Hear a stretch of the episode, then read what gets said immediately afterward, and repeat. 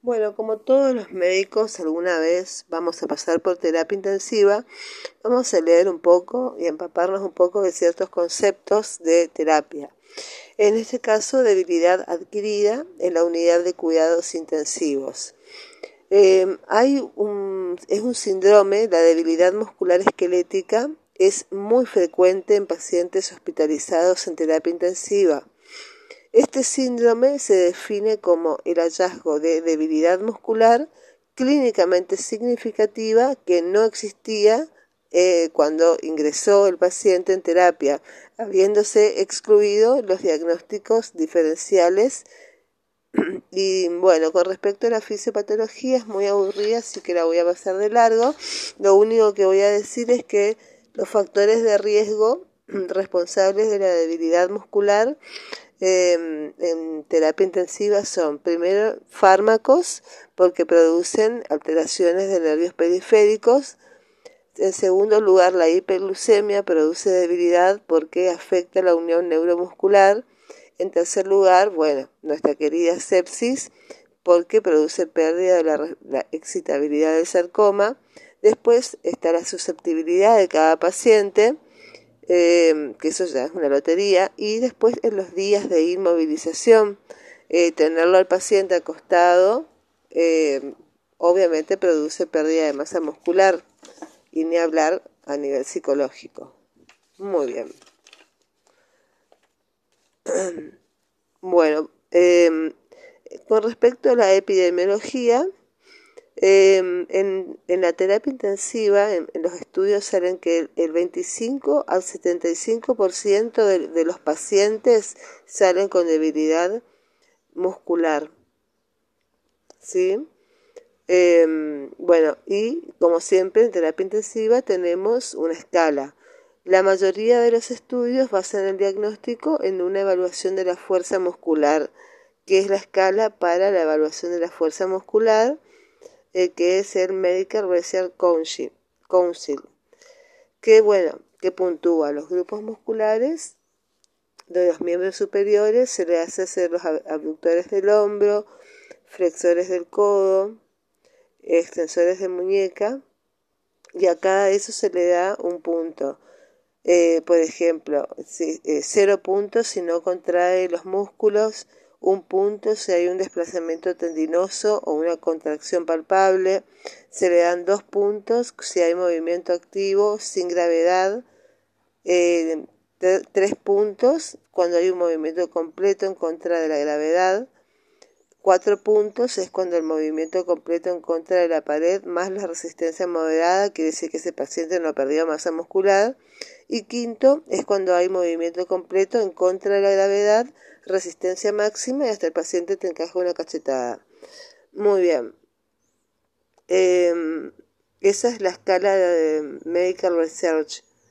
Eh, se han descrito varios factores de riesgo vinculados a la debilidad muscular adquirida en terapia y la presencia de un síndrome de respuesta inflamatoria sistémica y la disfunción multiorgánica serían los principales factores implicados y la hiper hiperglucemia, también eh, implicada en la patogenia de la polineuropatía del paciente crítico y el tratamiento intensivo con insulina ha resultado un factor protector.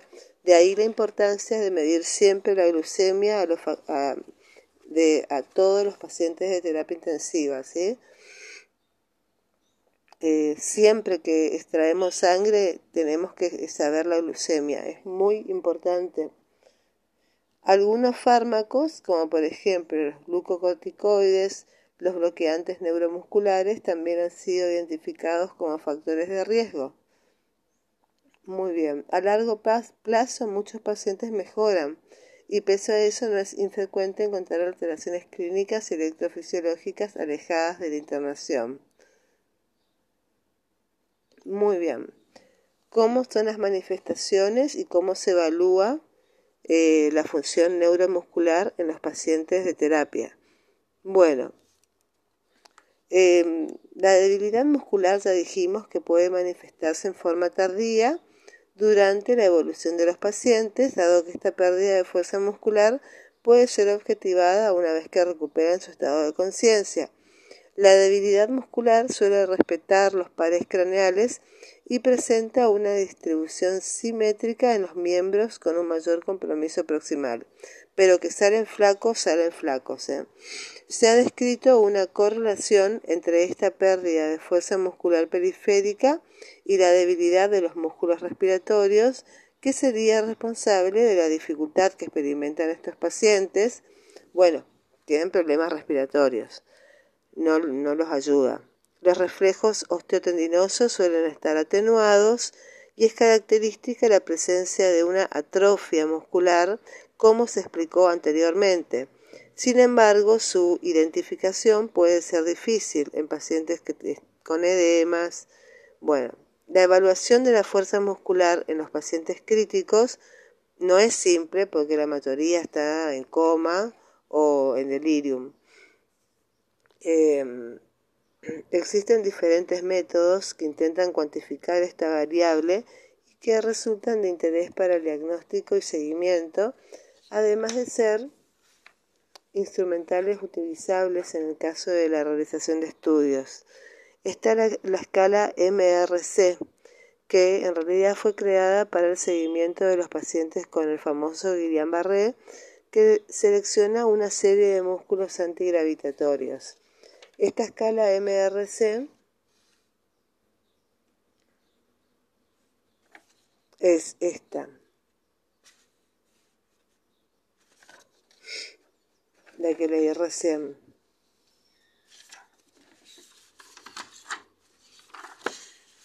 Ah, no, la escala MRC van a tener que buscarla en Wikipedia, chicos, porque estaba en el otro capítulo.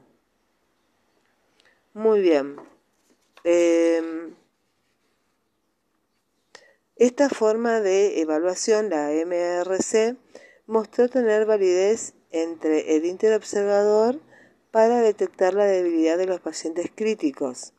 En el 93% de los casos salieron débiles, con las dificultades ya anunciadas sobre la participación de los pacientes críticos en dichas intervenciones, o sea, porque los pacientes en terapia están muy cansados y a veces no quieren eh, ver un médico.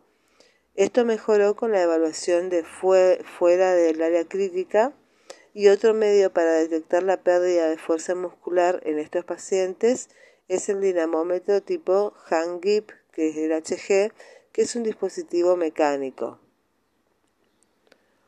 Otras dos formas de evaluación de la fuerza muscular no evocada por el paciente se lleva a cabo a través de la estimulación nerviosa y se usan dispositivos que aquí en Argentina no existen. ¿Cómo se hace la prevención y la rehabilitación en pacientes con debilidad adquirida en terapia? La prevención de la debilidad adquirida en la terapia se basa en evaluar en lo posible los factores de riesgo mencionados anteriormente, incluidos los episodios de sepsis, el uso de ciertos fármacos, la hiperglucemia y la inmovilización. Muy bien, la evidencia actual es suficiente para recomendar un comienzo lo más temprano posible de rehabilitación motora, en el caso de que tengamos kinesiólogos o que los enfermeros tengan ganas, y la sobrecarga muscular generada en enfermos en condición crítica, chocados, sépticos o con insuficiencia respiratoria o cardiovascular, ojo, porque tampoco lo vamos a sobreestimular a un paciente que está en terapia intensiva. Em, tenemos que hacer un plan que es el adecuado uso de la sedación y la analgesia, porque acordémonos que terapia intensiva es maneja muchos la sedación y la analgesia. Eso es, es ver primero. Y después, si tiene un soporte ventilatorio durante el ejercicio activo, no sea cosa que se nos ahogue el paciente y, bueno, ya sabemos cómo termina. En segundo lugar, hacemos la monitorización, es hacer, eh, iniciar la movilización y hacerle hacer ejercicios aun, aunque tenga intubación translaringia. Y eh, temprano es la rehabilitación en forma segura pero enérgica con carga, uso de valvas y férulas para evitar la elongación excesiva que aumenta la debilidad. Esto sería en un hospital donde todo el mundo tenga ganas de trabajar. La rehabilitación motora en estos casos consiste en lograr una actividad física que incremente la ventilación, en lograr una actividad física que incremente la ventilación, la perfusión central, la circulación periférica, el metabolismo muscular, o sea que le llegue el agua al tanque.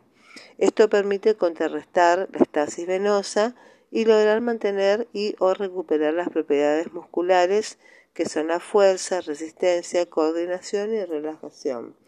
La rehabilitación puede incluir movimientos activos y pasivos en la cama. Esto lo hacen los kinesiólogos.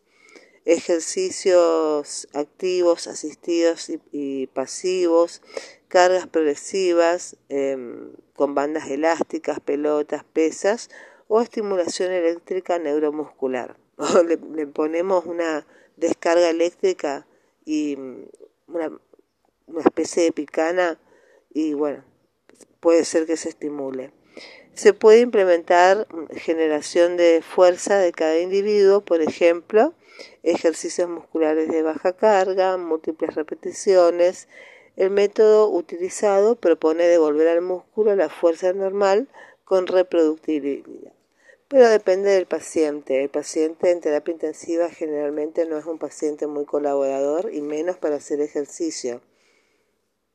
Entonces, los, eh, las, em, las conclusiones es que em, en los programas de movilización temprano, que tiene que ser un día y medio desde la admisión, incluye em,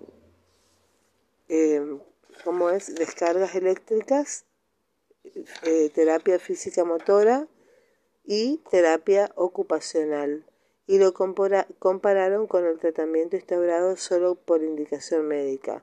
Como resultado, en este grupo obtuvieron menor duración del delirium tremens, el delirium de la UTI, em, dos horas versus, dos días versus cuatro días, o sea, demoraron el famoso temido delirium y menos días de ventilación mecánica y de mejor estado funcional al alta hospitalaria comparado con el grupo control. Y a diferencia de otros estudios, la mejora funcional no se asoció a otros eh, score MRC superior al grupo de pacientes tratados, pero sí a independencia funcional a pesar de la debilidad adquirida.